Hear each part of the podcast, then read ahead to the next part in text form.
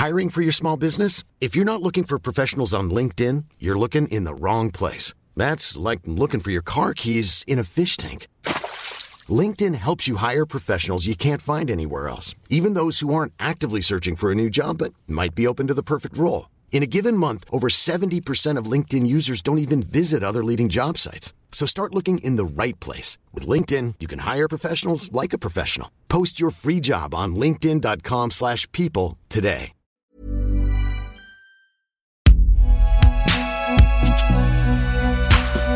Binge Audio. Attention, cet épisode contient des propos choquants qui peuvent heurter votre sensibilité. Ils n'ont absolument rien manifesté du tout ici, ni l'un ni l'autre. Ils vous parlent d'un de l'assassinat d'une gamine comme ils vous parlent d'un cadre ou, ou de la couleur d'une voiture.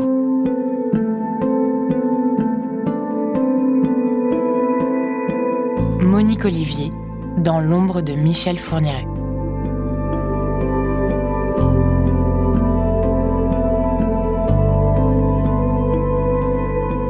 Monique naît à Tours en 1948. À la maison, elle vit une enfance pas trop malheureuse. On ne peut pas franchement dire qu'elle soit proche de son père, ce n'est pas qu'il ne m'aimait pas, juste qu'il était indifférent. Mais avec sa mère, c'est une autre chanson. C'était la gentillesse en personne. Elle était douce et généreuse.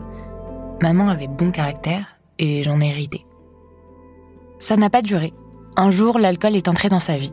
Une affaire de tromperie mal digérée et au fil du temps, l'addiction l'a éloigné de sa fille. Alors dans ce foyer familial aux accents un peu froids, il n'y a certes pas de mots plus haut que l'autre, mais on manque cruellement d'amour et de tendresse. On reste dans le silence, comme si on n'avait que ça. Monique grandit ainsi, craintive, renfermée, nonchalante et effacée, à la fois dédaignée par son père et ignorée par sa mère.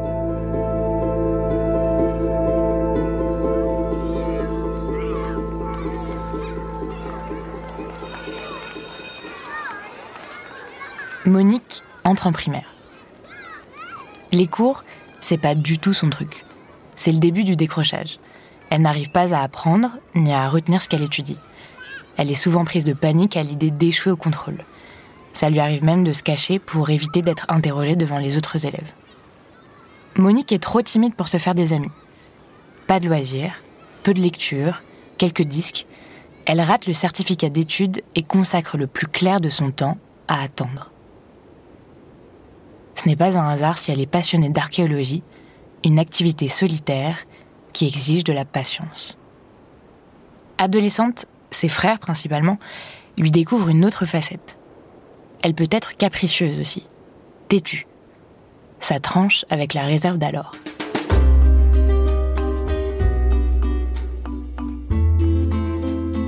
Son père l'inscrit dans une école de secrétariat. Elle y reste deux ans, mais sèche l'examen final. Pour lui, c'est un affront de plus. À l'âge de 18 ans, elle est embauchée en tant que dactylo dans une agence immobilière, mais elle est licenciée au bout d'un an pour incompatibilité d'humeur avec sa seule collègue. Un employé a déclaré à ce propos Elle avait l'air paumée. C'était une pauvre femme qui avait besoin d'une tutelle, incapable de s'assumer. La personne qui l'a embauchée avait voulu lui donner une chance.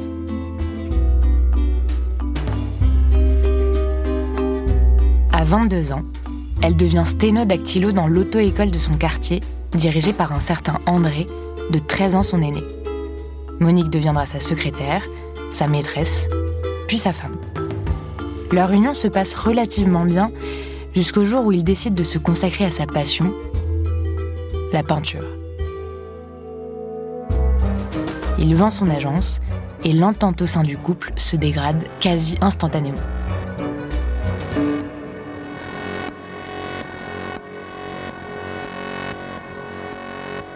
André devient violent, possessif et lui fait vivre un enfer.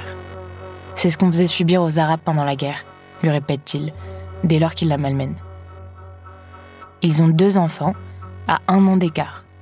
Monique essaye de le quitter à maintes reprises, mais malgré les violences répétées, les sévices et les viols qu'André lui inflige, elle revient toujours. Sa seule issue est de fuir complètement, de disparaître et de lui laisser la garde de ses enfants de 4 ans.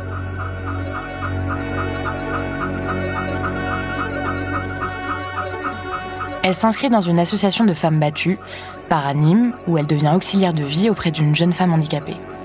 Puis elle contracte un mariage blanc avec un Américain pour essayer de partir aux États-Unis, mais divorce six mois plus tard.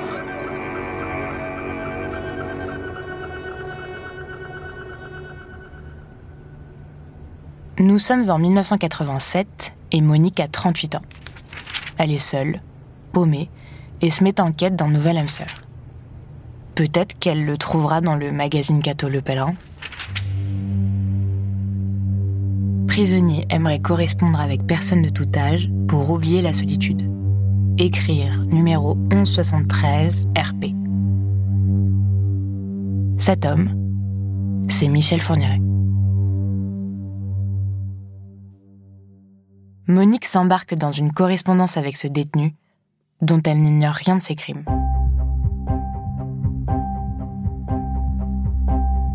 Les premiers délits de Fourniret remontent à 1963, quand il est condamné avec sursis pour attouchement sexuel sur des petites filles. Il a 21 ans. Trois ans plus tard, il est condamné à nouveau pour voyeurisme et violence, toujours avec sursis. L'affaire Fourniret vient une nouvelle fois souligner les risques de récidive chez les criminels sexuels Début 80, au volant de sa 504, il parcourt les routes de la région parisienne en embarquant des jeunes filles, bouteilles de faux vitriol et pistolets à la main, en guise de menace. C'est un joueur d'échecs et c'est un chasseur. C'est aussi un manipulateur. Vous mélangez les trois et vous avez ce personnage euh, tout à fait étonnant. Fourniret est mise en cause dans une quinzaine d'agressions à caractère sexuel. Monique le sait donc. Mais qu'importe, elle est éblouie par sa façon d'écrire. Elle qui était si peu considérée par ses anciens compagnons devient un objet désirable, aimable. Michel Fourniret lui paraît être l'homme providentiel.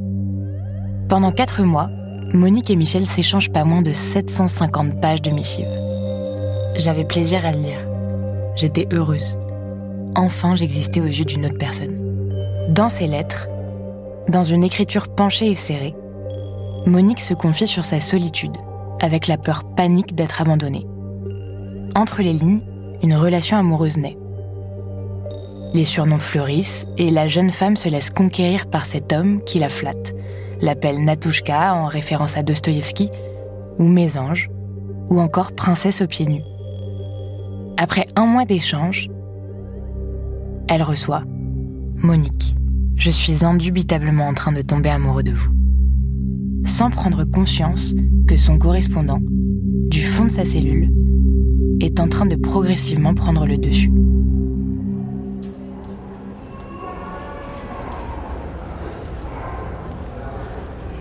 Pour leur première rencontre, Michel l'invite à venir le voir au palais de justice d'Evry, où il est jugé en cour d'assises en juin 1987. Il semblerait que les sept agressions sexuelles et le viol qui lui sont imputés ne lui font pas renoncer à poursuivre cette histoire.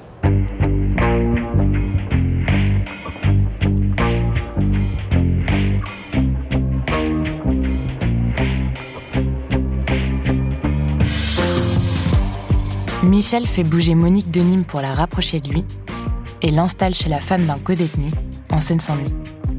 Il subvient à tous ses besoins, jusqu'au timbre pour affranchir ses lettres. Petit à petit, leurs échanges prennent une autre tournure. Michel se dit sensible au concept de la virginité. Il exige de Monique une sorte de confession libératrice, comme il l'appelle, sur son expérience sexuelle. Monique résiste dans un premier temps, mais il insiste.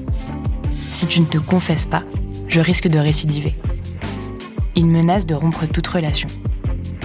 Elle finira par céder. Après tout, mieux vaut lui raconter que de finir seule.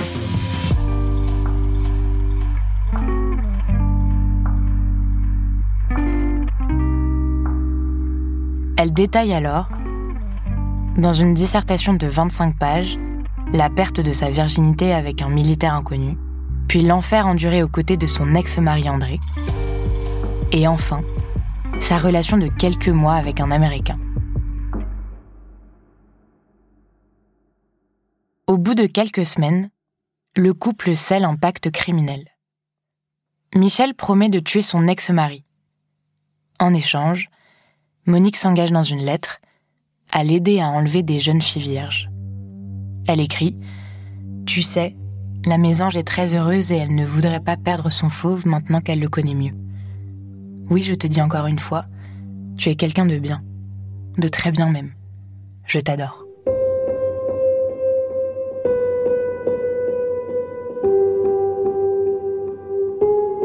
En octobre 1987, Michel Fourniret est libéré pour conduite exemplaire. Il est acquitté pour le viol de Daina Le Guénan, requalifié en attentat à la pudeur avec violence, tout comme ses autres agressions sexuelles, qui ne sont plus considérées que comme des délits. Le couple emménage ensemble. Monique a accepté sa demande en mariage quelques mois plus tôt. Mais très vite, l'ambiance se détériore. Michel, l'homme attentionné, devient l'homme effrayant. Ses paroles souvent blessantes sont reçues comme des baffes. Incapable. Bonne à rien. Michel lui demande d'honorer leur marché, celui qu'ils avaient conclu quand il était en prison. Monique doit lui trouver une vierge, une jeune fille qui lui ressemblerait, en plus jeune. C'est ce qu'elle fait. Elle enlèvera pour lui Isabelle Laville, la première victime du couple, le 11 décembre 1988. Seule au volant, Monique capture cette lycéenne qui marche sur une route de Lyon et qui monte sans se méfier pour guider la conductrice perdue. Fourniret attend plus loin. Il fait du stop en simulant une panne d'essence. Le couple la ramène chez eux. Isabelle Laville n'en ressortira plus jamais. Quelques jours après ce premier meurtre commun, le couple conçoit leur premier enfant.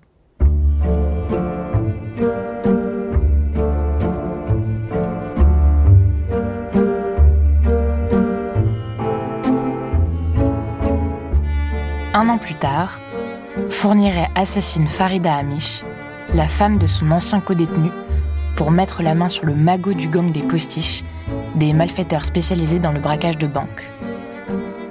Avec ce butin d'une vingtaine de kilos d'or, ils achètent leur château, un appartement à Sedan et une camionnette C15 dans laquelle ils passent parfois plusieurs heures à guetter une proie potentielle. Pendant 16 ans, le couple se déplace entre les Ardennes et Lyon, collectionne les viols, les meurtres, en multipliant les stratagèmes toujours plus sordides. 9 juillet 1988, meurtre de Marie-Angèle Domès. Décembre 1988, la famille s'installe à Floin, près de Sedan. 4 août 1988, viol et meurtre de Fabienne Leroy. 18 mars 1989, meurtre de Jeanne-Marie de. 28 juillet 1989, Michel et Monique se marient en petit comité et sans fête ni à 20 décembre 1989, meurtre d'Elisabeth Brich. 21 novembre 1990, meurtre de Natacha Danet. 1992, le couple s'installe en Belgique. 1993, disparition supposée de la jeune fille au père employée à Sarcusti. Michel fait des petits boulots. Bûcheron, maçon, carreleur, surveillant dans une 16 mai 2000, meurtre de Céline Saison. Monique garde des malades. 5 mai 2001, meurtre de Manania Tumpong. Le couple est discret, solitaire. Et presque à chaque fois, c'est Monique qui conduit la camionnette.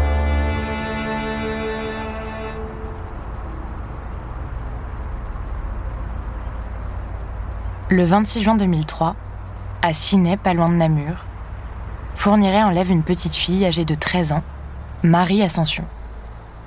Le scénario est bien rodé. Le tueur en série fin de cette perdue et l'embarque dans sa voiture où il l'attache. La jeune fille, en état d'alerte, lui demande s'il fait partie de la bande à Dutroux. Fourniret lui répond cyniquement Je suis pire que Dutroux. Alors Marie Ascension commence à prier. Monsieur, croyez-vous en Dieu? Car si vous croyez en Dieu, vous ne me feriez pas ce que vous êtes en train de me faire. Fourniret est déstabilisé par ces questions. Il s'enferme dans le silence et poursuit sa route. Marie Ascension, bien consciente du danger et ne perdant pas son sang-froid, scrute les alentours. Elle cherche un signe, un regard, quelqu'un qui pourrait l'aider à la sortir de là. Fourniret, lui, roule toujours, avec prudence. Il ne s'agirait pas de se faire remarquer, surtout avec un enfant kidnappé à l'arrière. Avec prudence donc, il marque un stop. Marie Ascension profite de cet arrêt pour ouvrir la portière et sauter. Fourniret ne s'en rend même pas compte. Il relance le moteur et continue sa route. Hors de danger, elle fait signe à une autre voiture qui arrive. Par chance, c'est une femme qui conduit. Une chance, car si ça avait été un homme, elle n'aurait pas osé demander de l'aide. La femme la croit immédiatement et l'emmène au commissariat le plus proche. En chemin, l'enfant repère la camionnette qui fait sens inverse. Marie Ascension prend peur. Madame, la camionnette c'est elle. Elle revient. La femme lui réplique calmement. Fais bien attention. On ne doit pas se tromper. Toi, tu essayes de voir si c'est vraiment l'homme qui t'a enlevé. Moi, je relève la plaque d'immatriculation. Les deux véhicules se croisent. L'enfant chuchote. C'est le même. Je le reconnais bien. Elles ont toutes les informations pour pouvoir aller témoigner. La police réagit très vite. Direction le domicile du tueur qui n'est pas encore rentré. Fin de partie pour fournir.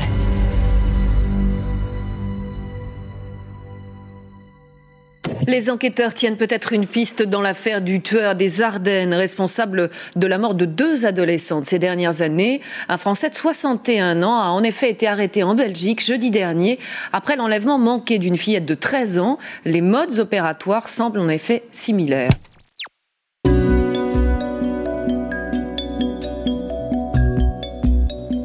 S'ensuit un an d'interrogatoire, mais Michel ne révèle rien. Évidemment, Monique est interrogée elle aussi. Elle ne dit rien. Jusqu'à ce qu'en juin 2004, après 120 interrogatoires, après avoir été entendue sous hypnose, après avoir été passée au détecteur de mensonges, après qu'elle ait été mise sur écoute lors des parloirs avec Michel, elle livre aux enquêteurs une première liste de victimes.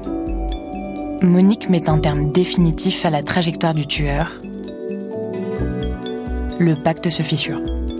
L'actualité judiciaire, je vous le disais, une semaine après la fin du procès du trou, la Belgique voit donc se profiler une nouvelle affaire effroyable de tueurs en série. La Belgique, mais aussi la France, puisque l'homme qui est passé aux aveux est français et il a avoué le meurtre de six enfants et adolescentes euh, des deux côtés de la frontière. C'est son épouse qui est passée aux aveux la première. Monique est placée sous mandat d'arrêt pour non-assistance à personne en danger. Le 30 juin 2004, Michel Fourniret avoue six assassinats. Quatre ans plus tard, du 27 mars 2008 au 28 mai 2008, le premier procès a lieu. En 2010, le divorce est prononcé après 21 ans de mariage. Monique Fourniret redevient Monique Olivier.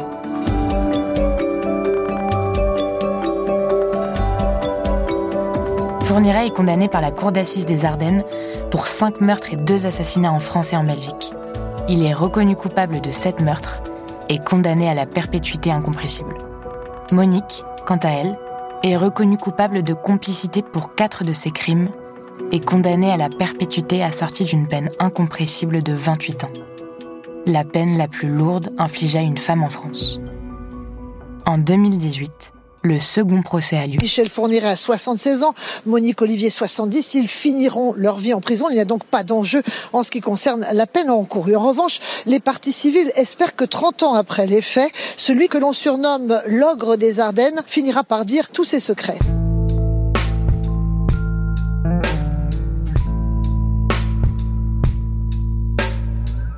Qui était vraiment Monique Olivier? Quel a été son rôle précis? Son influence? Autant de questions auxquelles il faut trouver des réponses. Notamment parce que la personnalité de Monique a beaucoup décontenancé la cour. Les avocats, les magistrats, les témoins, les experts, les victimes, les familles des victimes. Aux différents procès, Monique est apparue à la fois passive, molle, sans empathie. Selon des spécialistes, ce qui était étonnant chez elle, c'est qu'elle se moulait à vous. Ne vous contrariez jamais. S'il n'avait pas eu ces crimes, on aurait pu dire qu'elle était banale. Mais était-ce bien réel? Était-elle vraiment l'idiote de service? La benette sans mémoire, incapable de comprendre la gravité de ses actes? Elle qui a enlevé ces jeunes filles et qui les savait condamnées, prenait-elle un plaisir morbide dans ses crimes? Ou était-elle une simple proie soumise à son mari? Était-ce par jalousie pour ces gamines que Monique préférait les voir mortes Ou préférait-elle commettre l'innommable plutôt que de se retrouver seule à nouveau Avant de la rencontrer, Fourniret ne tuait pas. Des experts ont déclaré qu'elle pouvait être aussi bien le catalyseur, l'instrument que l'instrumentiste, le maître ou l'esclave. Toutes ces questions lui ont été posées pendant des semaines d'audience, sans grand succès. Lors des différents procès, on ne décela chez elle pas une once de culpabilité dans ses yeux. Rien ne transparaissait, à part un regard vide, qui ne disait rien. Mais au cours de ces 15 ans d'incarcération, son attitude a évolué. Elle s'est éloignée de son ex-mari, a détruit son alibi, a avoué son implication dans la séquestration d'Estelle Mouzin, a donné des indications précises aux enquêteurs pour les orienter là où il aurait enterré la petite fille. Monique s'est, semble-t-il, libérée de Fourniret. Elle a expliqué que la détention l'a aidée à prendre conscience de ses actes, a déclaré qu'elle aurait aimé revenir en arrière. Son corps entier porte le poids de cette affaire. Ses cheveux sont devenus gris ses joues chiffonnées, ses cernes sont noircies. Le 10 mai 2021, Michel Fourniret meurt à la Pitié-Salpêtrière à Paris, à l'âge de 79 ans. Il était atteint d'Alzheimer et ne parlait presque plus. Fourniret laisse derrière lui des tas de secrets. Le corps de trois de ses victimes reste introuvable. Seule Monique peut encore livrer des éléments. Quand je repense à tout ça maintenant, c'est incompréhensible, a-t-elle dit à la cour. Je demanderai pardon aux familles, car c'est par ma faute qu'elles ont perdu un être cher. J'avais besoin d'exister, s'était-elle justifiée. Mais à quel prix?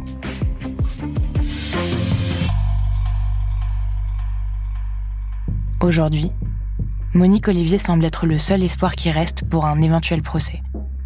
Elle sait tout, car même s'il n'était pas là pour certains crimes, il lui racontait tout.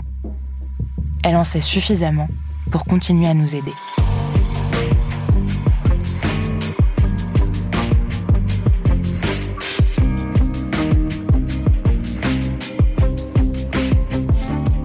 Autrice et narratrice Juliette Liwartowski, réalisation Thomas Chalvidal, recherchiste Cyrine Azouaoui, production Lorraine Bess et Naomi Titi.